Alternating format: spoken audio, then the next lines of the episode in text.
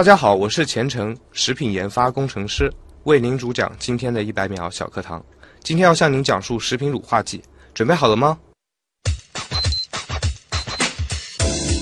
食品乳化剂是一类食品添加剂，它能够改善乳化体系中各种构成项之间的表面张力，使之形成均匀稳定的分散体系。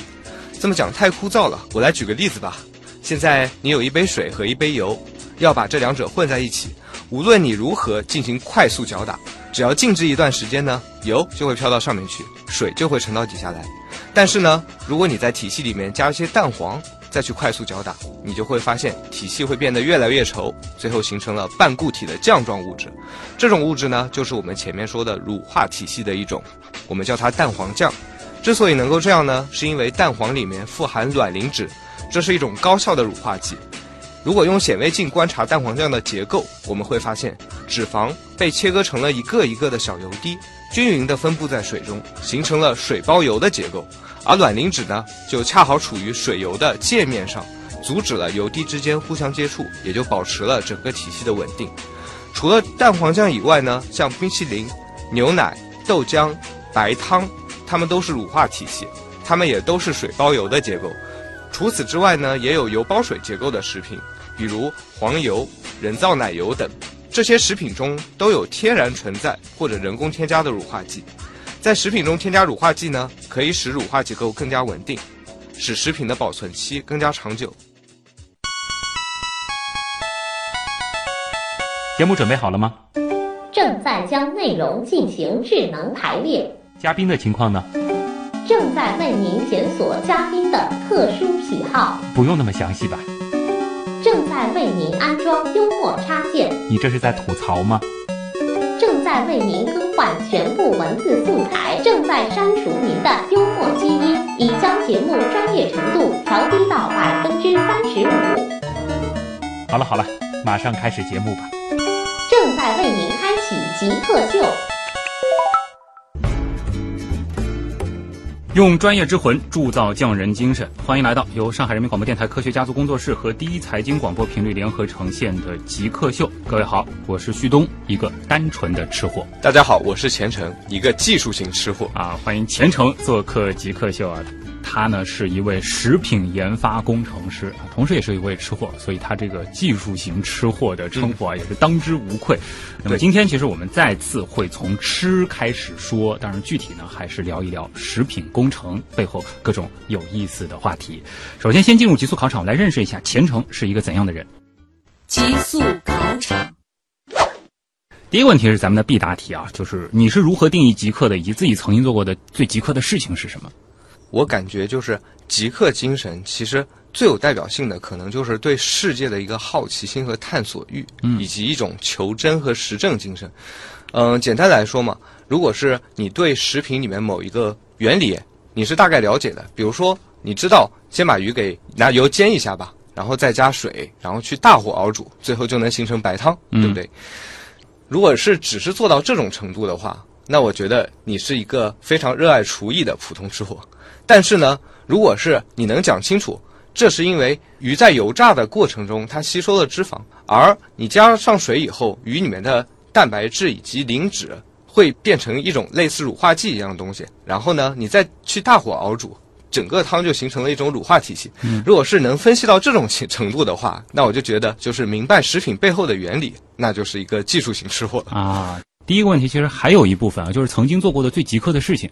你觉得是？这想跟大家分享一下，我在最近做了一件我自己认为很极客的事情啊，就是在网上前段时间呢，就突然被爆料出来，就有一个实验，就是把一条鱼给放在可乐里面，嗯，然后呢，再把它给在高温下放上差不多一个月左右，然后发现这个鱼就完全消失不见了，一点也没有了。旭东，我在这儿也想问一下您，就是按照您的想法，是因为什么原因造成的呢？就。乍一看啊，如果只听这个描述的话，我觉得是不是说是这个碳酸，嗯，起到了一定的作用，然后把这个鱼，包括它里边可能一些这个像是骨骼这样的这个成分给分解掉了。哎，感觉上是这样哈，感觉上是这样。但是如果是从食品科学的角度来说，因为碳酸它是属于弱酸嘛，它可能是没法靠这种酸性就直接把鱼给分解成连骨头都不剩。嗯，所以我们都会怀疑这有可能是因为鱼它本身表面存在微生物嘛，然后在哦比较热的环境下，它的微生物就大量繁殖，最后就把整个鱼都给分解掉了。其实并不是可乐分解了鱼，对而是微生物加上可乐又是高糖的环境，，可乐又是高糖的环境，但是呢，这个又衍生出来另外一个问题，因为可乐它的 pH 很低很低，大概只有两点几左右，它是非常非常具有酸性的。嗯，在这种酸性条件下，微生物可能没法这么大量的繁殖。哎，所以说这个事情其实你就算去网上找资料，也没有人研究过。于是我就打算自己做实验去验证一下。嗯，当时我就买了很多可乐，然后又买了很多鱼，然后买了各种实验材料啊，什么东西，然后建立了很多实验组，然后也包括对照组。对照组的话就是用普通的水，然后也有用那种没有气泡，我把那个气泡给摇掉，嗯然后让这个可乐里面没有气泡，然后我再做一下，这样的话就能排除二氧化碳的影响。嗯然后类似这样子做了几组对照实验嘛。嗯，一个月以后，确实得到了就是令我还挺满意的一个结果。啊，结果是什么？能公布一下吗？结果就是，我原本以为可乐中的糖它可能会加速那个微生物的分解，但实际上这种效应其实并不是特别强。嗯，而且就算是在纯水里面，微生物其实分解的也很快。我实验是做了大概十几天吧，不到啊二十天。鱼也被微生物分解的差不多了，也就是说哦。不一定是可乐，你即就算是纯水的对照话，组对，也是。都没了，对，都没了，也是被分解的差不多了。啊，这个很有饥渴精神了，这个要点赞了。所以，绝对不能按照那个实验的逻辑，简单的去责怪像可乐这样的饮料。哎，对对对，嗯。也就是说，它这个实验其实就表明了，呃，其实这件事情可能跟可乐它本身没有什么太大的关系。嗯，你就算是用纯水或者用什么其他东西，它可能照样也会造成同样的情况。这只是一个简单的微生物分解过程。啊，点赞。下一题，如果说极客秀请你来设计一个 logo，你觉得上面放一个什么样的图案比较合适？我决定放上一个维生素 C 的分子式，哦，为什么呢？因为呢，维生素 C 它其实就代表了一种极客精神啊。我们如果是考察一下维生素 C 它最早的发现史，然后就能知道有一个英国当时有一个医生叫詹姆斯林德嘛，嗯，他做了很可能是人类历史上第一个对照实验。对，当时那个船员得坏血病的很多嘛，但是有的就是说可以往里面放硫酸，然后每天喝一点硫酸就可以治坏血病。然后有人说是喝那个麦芽酒可以治坏血病，就类似这样。他做了一个对照实验，最后证明了，你只要是吃一些柠檬或者柑橘类的水果，你就可以去治愈这样的一个疾病。嗯，然后这件事情，因为本身它就等于是科学精神的一种例证嘛。遇到一个现象，你就是要刨根问底，对最后得出一个结论。这是一个非常经典的科学故事。没，错，没错。然后嗯，然后第二个例子呢，是因为维生素 C 它其实也是我们生活中不可或缺的一种维生素嘛，对吧？它也是我们生活中不可或缺的物质，嗯所以。我想说，就像旭东的节目一样，我也想 让旭东的节目成为大家生活中不可或缺的一部分。哎呦，就像维生素啊，就像尤其是维生素维生 C 素 C 这对个啊，太好了。嗯在整个的这个食品工程这样的一个领域当中，有没有哪个现象或者是结论，是你当时接触到的时候就会觉得，哎呦，怎么那么有意思啊？原来是这样啊？有没有？嗯、我说一个最近就是我接触到的一个，我现在觉得非常非常有意思的这种案例吧。嗯，最近的话，我在做关于抗氧化的研究嘛，然后大家也知道，各种食品的氧化其实都会造成一些就是不太愉悦的气味。如果是油脂氧化了，就会造成那种哈拜气味不是特别好闻的，对不对？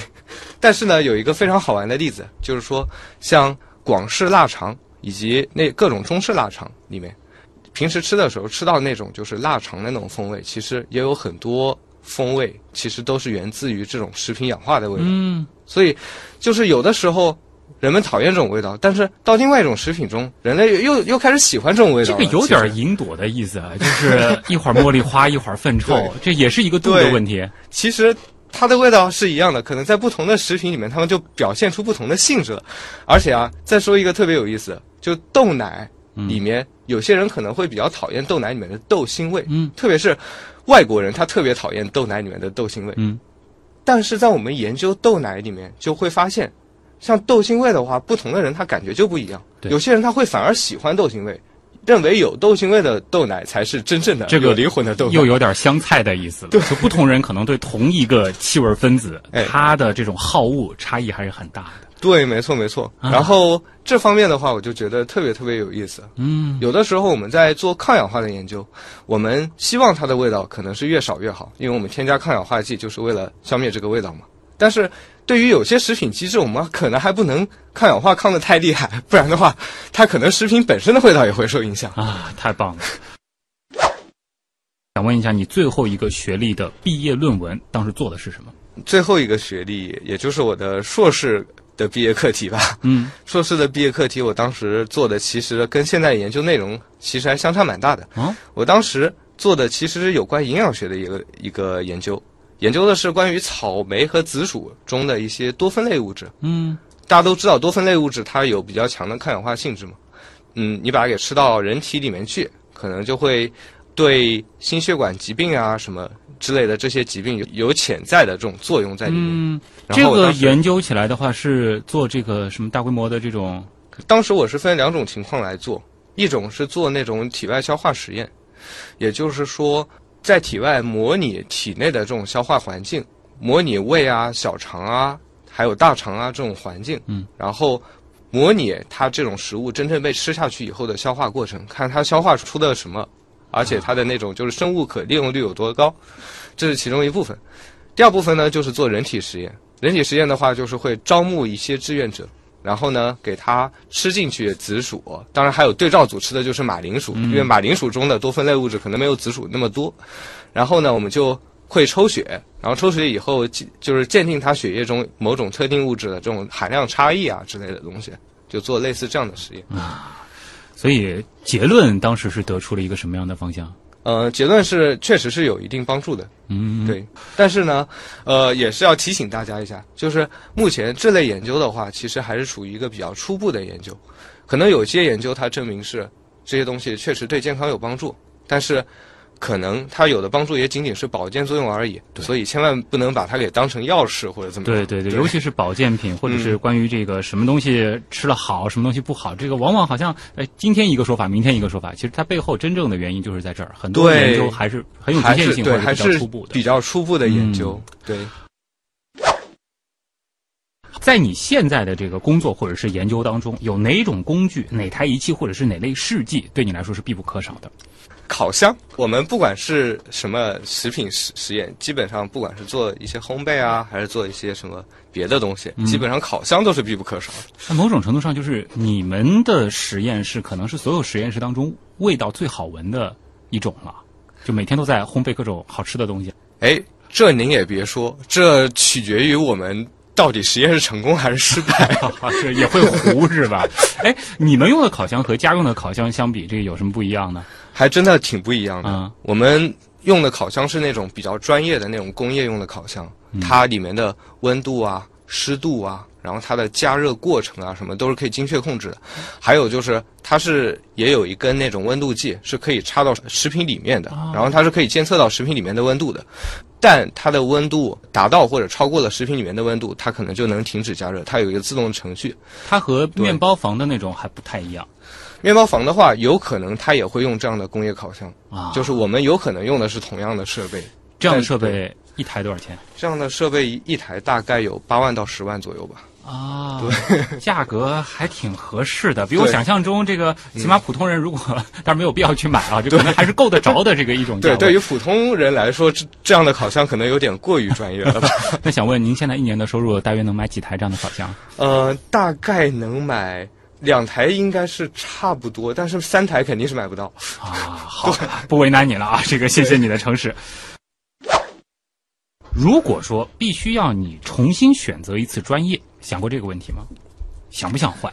我现在还是挺热爱食品专业的，讲真的。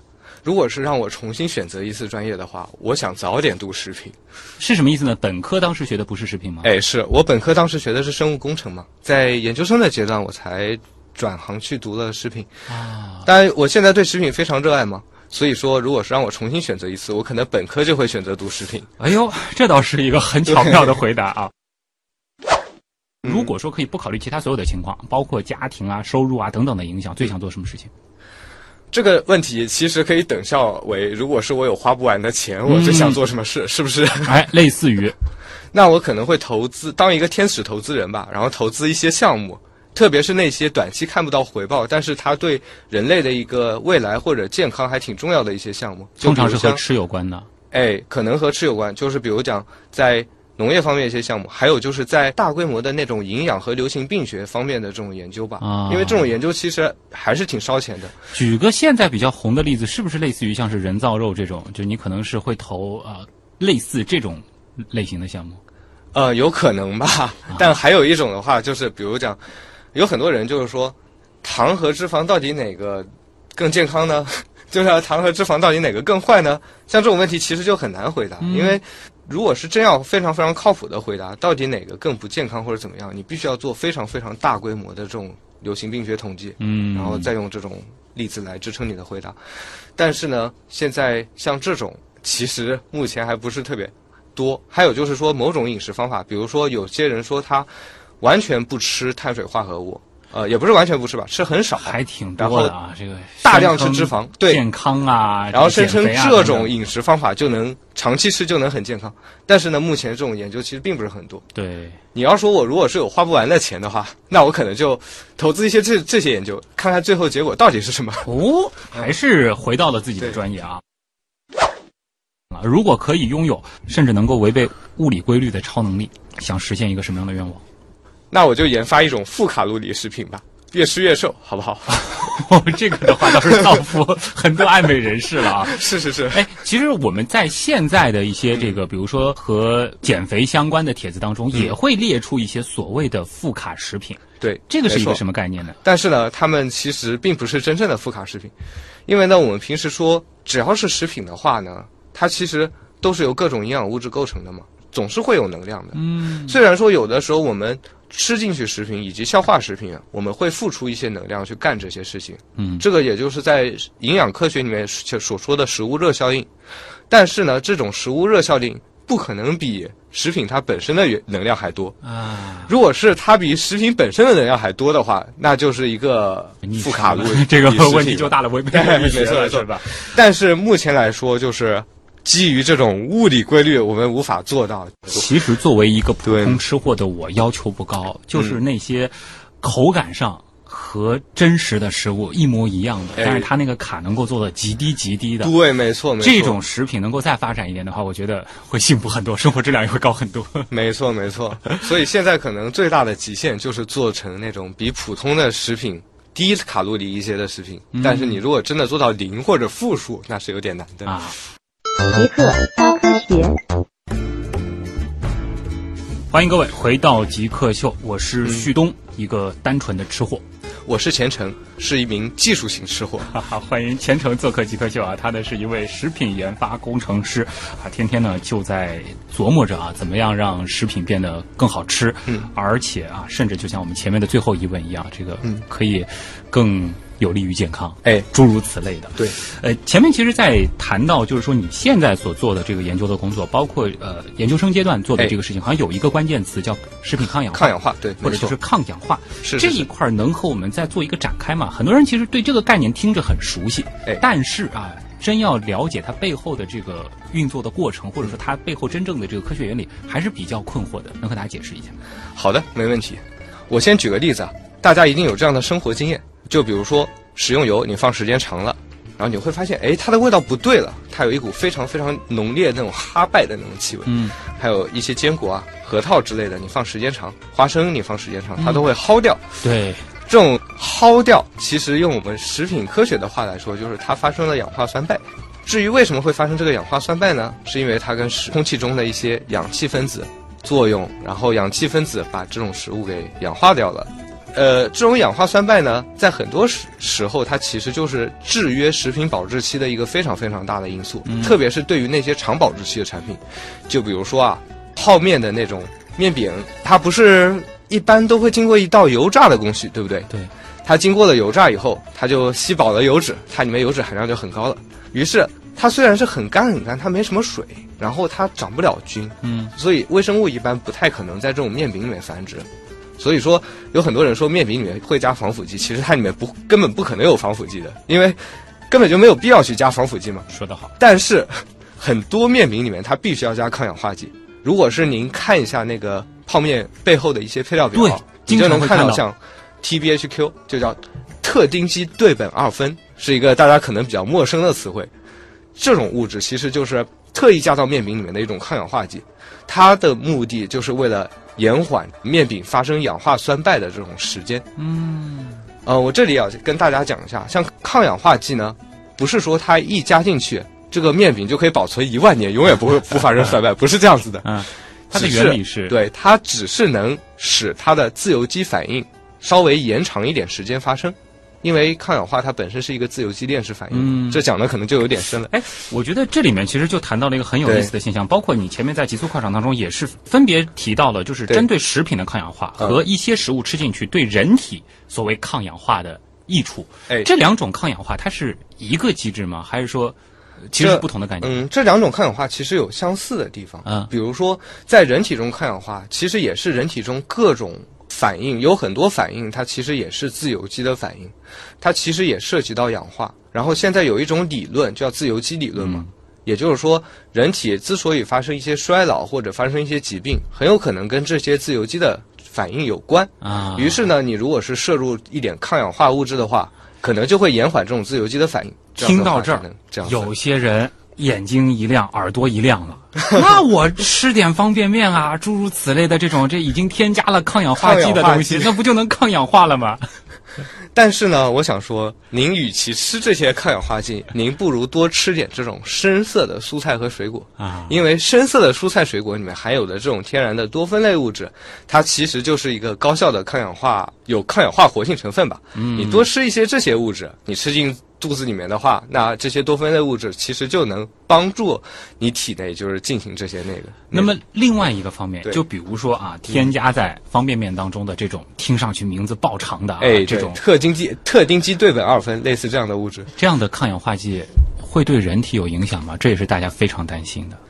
这种抗氧化剂呢，它其实你如果是吃多了的话，它对人体肯定是有毒性的。是有毒性的。对，没错，大家都知道嘛，离开剂量谈毒性都是耍流氓。对，所以说，一般在我们这种添加剂的这种使用规定里面，像对这种类型的物质都是有明确的使用限量的。嗯，一般来说，你只要是严格的这种按照限量去添加，我们并不用过多的去担心它对人体有什么嗯危害。对，其实这个我们也在这个日常的科普节目当中经常提，就是你与其担心这里边的这些添加剂或者说是抗氧化，那你可能更需要担心的就是你长期单一的去摄入，像是方便面这样的，哎或者说这个高碳水、高盐的这个食物，还有就是高油，对不对？哦它油也很高 很高。因为我刚才说的面饼它是油炸的嘛。哦当然，现在市面上也有很多非油炸的面饼，这些可能就会健康很多。嗯，这又是一个学问了啊！如果爱吃方便面的朋友，一定要听清楚刚才这一段了。对哎，我很好奇啊，就是在你眼中嗯看到的食品是怎样的？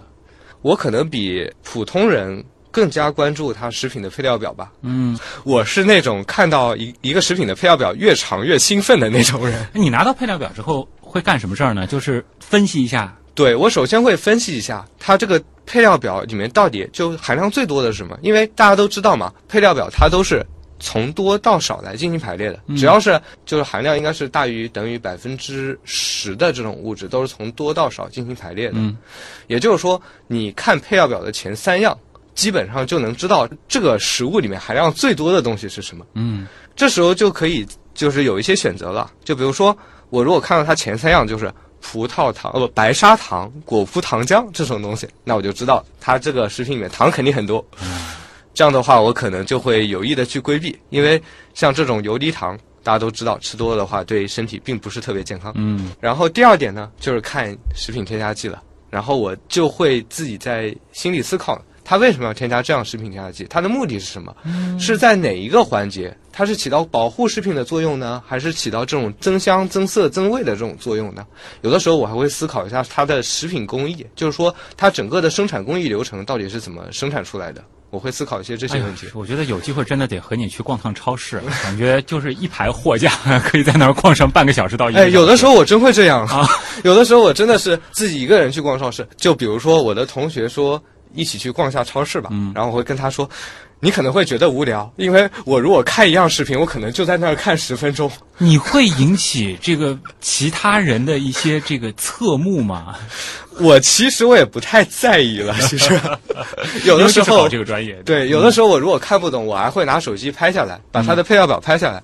然后有一次我就是到去一家便利店里面去，嗯然后准备拍这个配料表，然后被那个店员发现了，他还跟我说不能拍。嗯然后我就在想，他可能把我给当成那种职业打假人了。啊，有可能什么拍灵宝啊，或者是类似对对对，这还是挺有趣的嗯啊。哎、呃，您前面是提到了，就是你现在是在一家企业。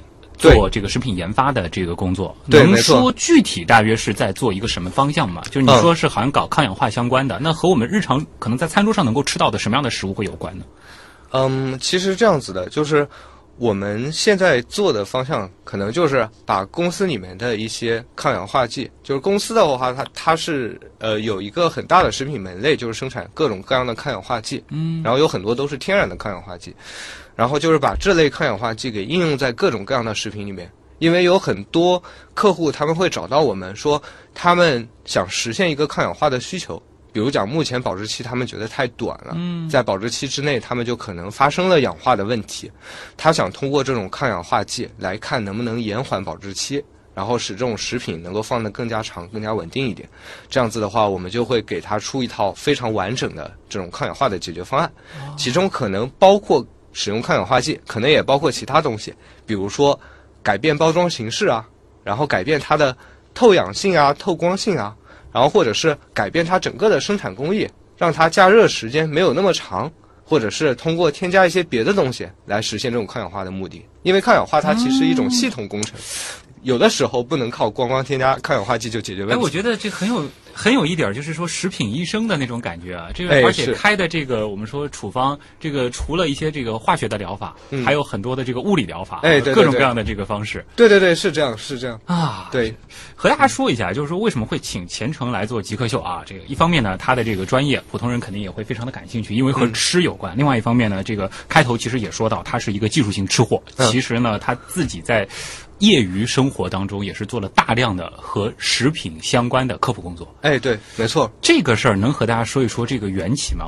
其实主要也是因为自己的兴趣爱好吧。嗯，我先跟大家讲一下，就是我为什么会读食品这个专业。啊其实我读食品这个专业，其实受云无心老师挺大的影响。当时看到了云无心老师他有一套书嘛，叫《吃的真相》系列。嗯，那个时候我还在读生物，他等于是帮我开启了一个崭新的大门。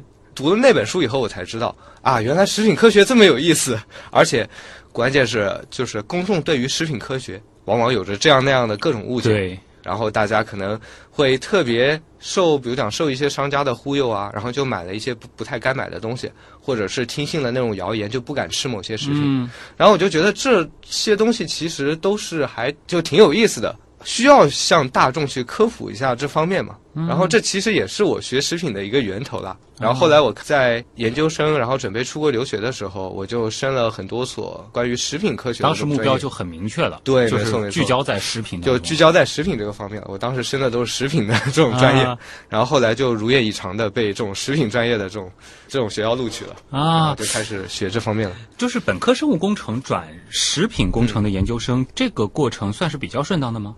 嗯，算是比较顺当的，因为其实这两个之间还是有相关性的。啊，就比如说我们在生物工程中，我们其实也有很大一类就是发酵工程嘛，对不对？对。然后发酵工程它其实最主要也就是用于食品生产了。嗯，所以这两个之间其实还是有联系的。嗯，还有就是我们用生物工程的一些方法，比如说用一些基因编辑啊什么的，这也是最近的一些热点的东西。的确是热点。啊，这个然后就生产一些新型的食品啊，嗯像有很多人造肉，有一些人造肉公司我是知道，它有对那种酵母菌进行基因编辑，让它生产血血红素嘛。嗯，对。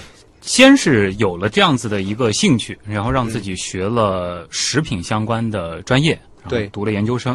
那是在这个时候就同时开始去做食品科普了吗？嗯，但其实也没有，因为那个那段时间我是觉得我懂得还不够多。嗯 我还是有很多很多需要学习的地方吧。其实也是机缘巧合啦，就是我当时我是在知乎网上面，然后无意中我发表了一个答案，嗯然后那个答案就无意中得到了很多很多赞，得到了几千个赞吧。啊然后这一般的外人对食品有哪些误解？我答的大概是一个这样的问题，嗯，然后就无意中获得了很就多数千赞啊。没错，然后这个就可能就给给我一种成就感和动力，然后就驱使我继续做这样的食品方面的一些回答。然后就三天两头谢邀了啊。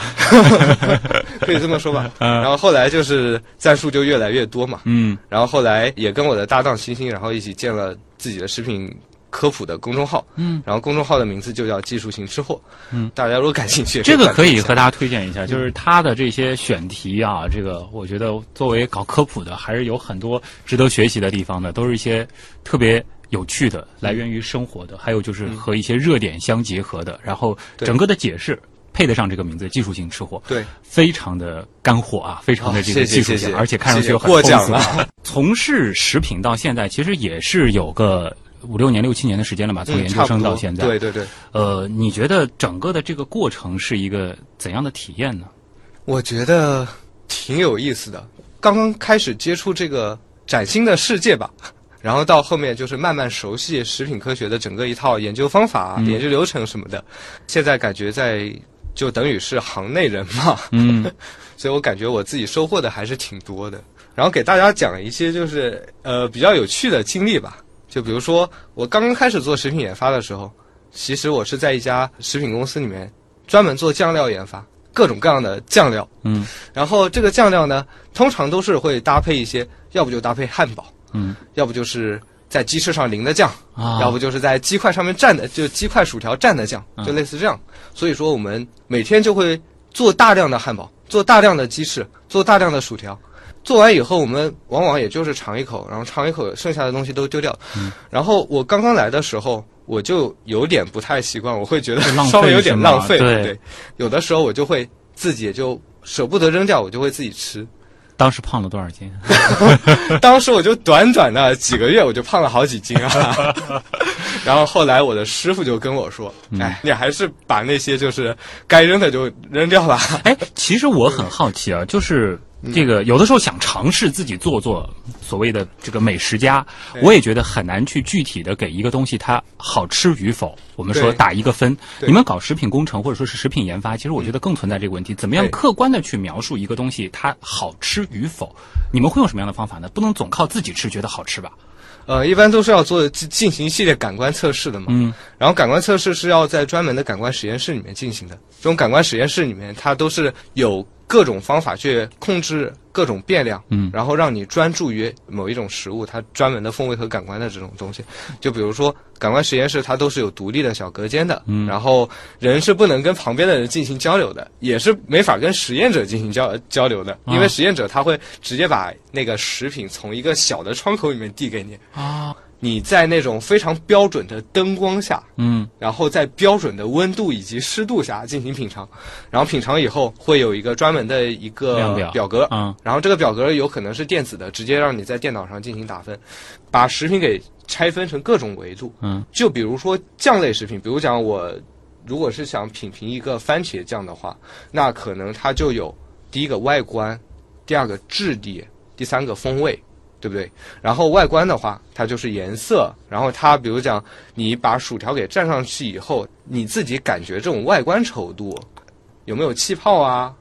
关于质地这方面呢，就是你自己吃进去以后，它在口中有多么粘稠啊？然后它在口中有没有这种沙粒感啊？嗯或者是口中有没有那种入口即化的感觉啊？像这些都会把它给细化成一系列的维度。哎然后风味的话呢，又包括味觉和嗅觉。味觉的话，大家都知道，就那五种基本味道嘛，嗯酸甜苦咸鲜。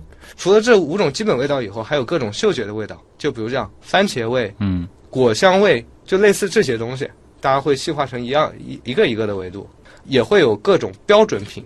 嗯就当时做那种描述性测试的话，它会给你一系列的标准品，然后告诉大家，比如讲这个标准品它的酸度就是五。根据这个标准品的酸度，我们可能给这个番茄酱的酸度给打一个分，就比如像番茄酱比那个它酸一点，那我可以打七分这样子。啊，大家现在明白为什么那么多人难以抗拒美食的诱惑了吧？这个背后就是那么多的这个食品工程师啊，这花了各种各样的心思，就为了让食品变得越来越好吃啊！而且我想说的是，我刚才讲的这 这种感官测试嘛，它叫描述性测试，它也只是感官测试中的一个类别。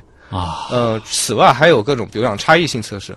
我们做三角测试的话，就属于差异性测试。好，这里是正在播出当中的极客秀。今天做客我们节目的极客前程呢，是一位食品研发工程师啊。还有点时间，我们觉得得留给网友了。进入问题来了，看看还有哪些好玩的食品科学的问题。问题来了，问题来了，问题来了，网友光宗耀祖问啊，朋友圈里呢经常会提及啊各种各样的日常食品致癌的论调，那么我们该如何正确看待呢？嗯，说到致癌这种东西呢，我就希望大家可以上世界卫生组织的官网。世界卫生组织它下属有一个机构叫做世界癌症研究中心，然后呢，这个机构它其实对于各种致癌物是有分级的。就比如说，它会把致癌物给分成一类致癌物、二 A 类致癌物、二 B 类致癌物，以及后面的三类啊、四类啊之类的。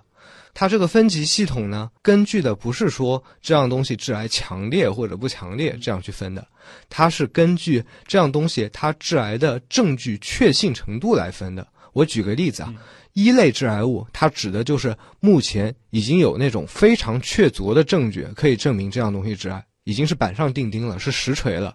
像我们最常见的一类致癌物，就是像烟啊、酒啊、槟榔啊这些东西，这些东西。能少接触则少接触，能少吃就少吃点。然后呢，讲完一类，我们再讲二 A 类致癌物。二 A 类致癌物指的是那些动物实验已经有比较明确的证据证明它很有可能是致癌的，但是呢，人体实验目前还两说，有的可能是有致癌的证据，有的可能是呃说这东西不致癌，就反正是两说。所以在这种情况下，它致癌证据其实不是特别充足的。然后比较常见的二 A 类致癌物呢，我就想起前一段时间，星巴克它被爆出来一个事情，说咖啡里面丙烯酰胺的含量超标。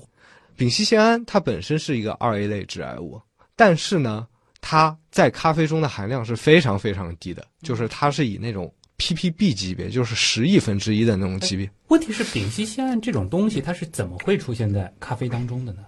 嗯，大家都知道美拉德反应吧？美拉德美拉德反应的话，就是还原糖和那个蛋白质或者氨基酸发生的一系列反应嘛。而丙烯酰胺它其实就是美拉德反应的一个中产物。咖啡在烘焙的过程中，它就会产生一些丙烯酰胺，而且这是不可避免的。对，这是不可避免的，但是它不会产生很多，真的是微极其微量的丙烯酰胺。嗯，这肯定会有的。而且不仅是咖啡啊，很多像油炸食品啊。然后很多是烘烤类的东西啊，其实它们里面都会有一定的丙烯酰胺。基本上就是只要把这个食物加热到能够达到美拉美拉德反应，对，到这个之上肯定逃不掉。对，基本上都会有一些丙烯酰胺，就是有多少量的问题了。嗯，这个就是大家自己去权衡了。你如果真的太害怕这种东西，除非你完全不要食物的这种烤过之后的香味儿。对，然后刚刚讲二 A 类。致癌物嘛，说到二 B 类致癌物呢，呃，一个比较好玩的例子就是有很多食品中它可能会添加一种东西叫二氧化钛，它其实呢是一种增白剂，我们可以把它给当成食用色素吧，它也是唯一的一种白色色素。有些人他就会说，哎，二氧化钛是二 B 类致癌物，为什么还给添加到食品里面去？那其实二 B 类致癌物它本身证据就不是特别充足，我们都不能把它给称为致癌物。就所以，通常我们可以认为，就是二 A 往下的所谓的致癌物，我们就不用过于担心了。是的，大家可能最应该注意的就是那些一类致癌物。一类致癌物因为有明确的证据，所以尽量少接触。像二 A 类致癌物，如果是你希望有更健康这种选择，你可以稍微去避免一下这样子。而二 B 类啊、三类啊，甚至四类啊之类的，像这些的话，我觉得大家就不用太在意了。嗯，科学上大家还是要明确。呃，我们说相关性、因果性，没错，非常重要的一个思维。是是是。万青问的，呃食疗养生靠谱吗？你怎么看？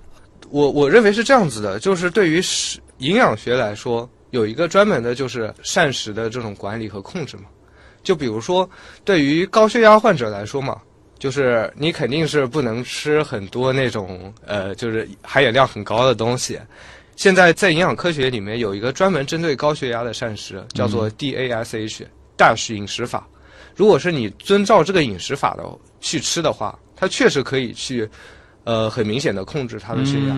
所以说，这种类型的食疗养生，因为它也是属于食疗啊，对不对？对对对，其实这个就问题到了，我们该如何定义食疗这个概念？对。如果说你把它是放在“食”这个关键字上，对。那其实很多东西都可以归到这个范畴里。对。如果是在疗，那仅靠食物、仅靠饮食去具体的治疗某种疾病，是不是呃可以理解为还是更好的去医院看病？我我是这样的观点啊，嗯就是有些疾病它是确实可以通过饮食去控制的，嗯就比如讲高血压，你如果做代谢饮食的话，确实可以控制。对，还有就是痛风的话，你如果是经常吃很多那种含有高嘌呤、嗯嘌呤的东西，肯定不行。对，你如果是严格遵守低嘌呤饮食的话，那确实是可以控制。这个算是我们常说的忌口嘛，对吧？这个概念、呃，也可以这么理解啊，但是呢，你如果是说那些网上那些给人看上去不太靠谱的这种养生方法，比如说某两种食物就是相克的，啊你这两种食物就不能一起吃，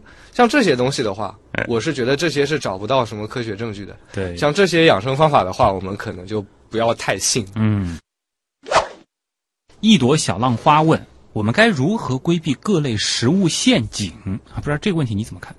我们可以把食物陷阱给分为两类吧，一类是那种本身其实并没有它宣传中的那种作用，但是它声称是有作用的，而且卖很贵。嗯，这种这种东西其实挺多的，就比如讲各种保健品比如说保健品。但是大家必须要明白，就是保健品，准确来说应该叫做保健食品，嗯对吧？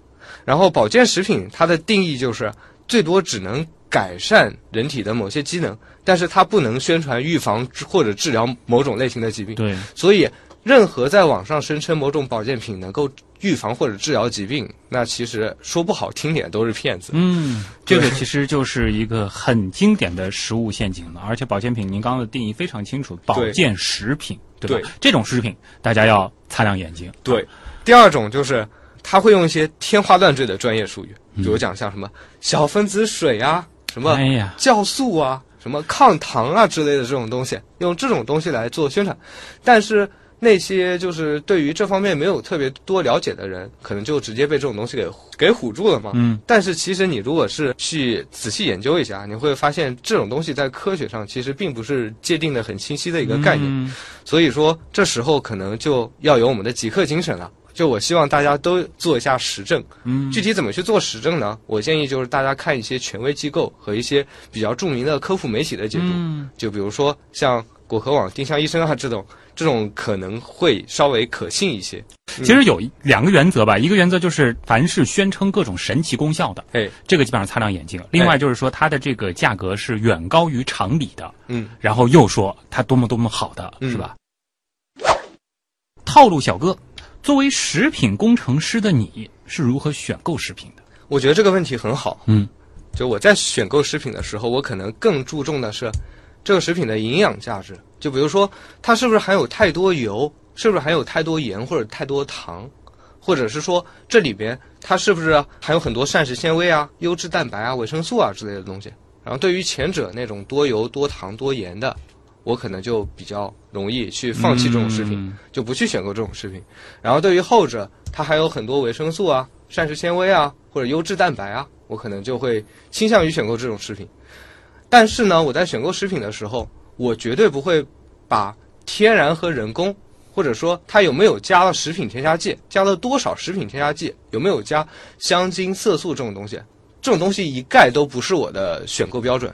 也就是说，不管它是加了还是没加，不管它是天然还是人工，这不会成为我选择或者不选择它的理由。我更多选择的还是在营养价值这一块儿，当然口味也很重要。我有的时候肯定要迁就自己的口味。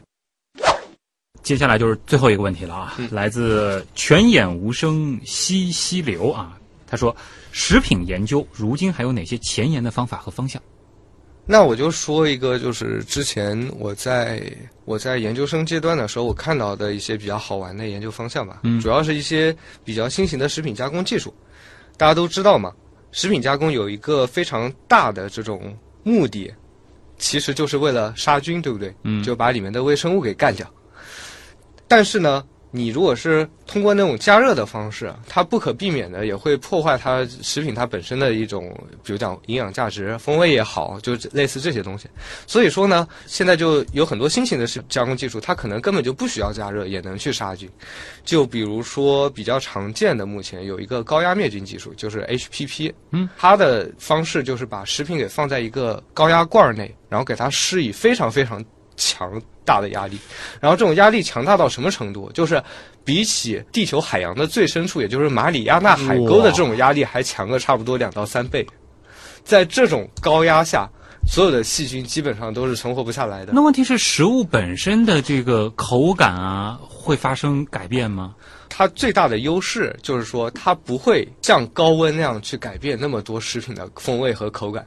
你如果是只是过一道 HPP 技术的话，就比如说果汁，嗯，你喝起来你还是会感觉这个果汁非常非常新鲜的，就像刚榨出来一样。嗯，但是其实它里面的细菌已经被有有效的杀灭掉了。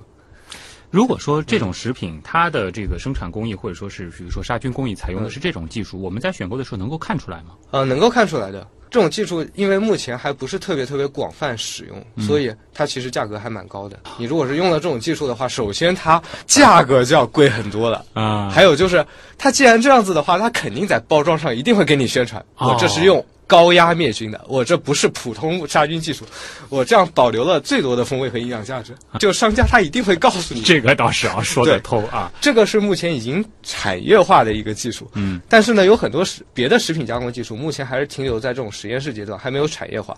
比如说，大家可能没有听说过冷等离子体 （cold plasma），这也是一种杀菌技术。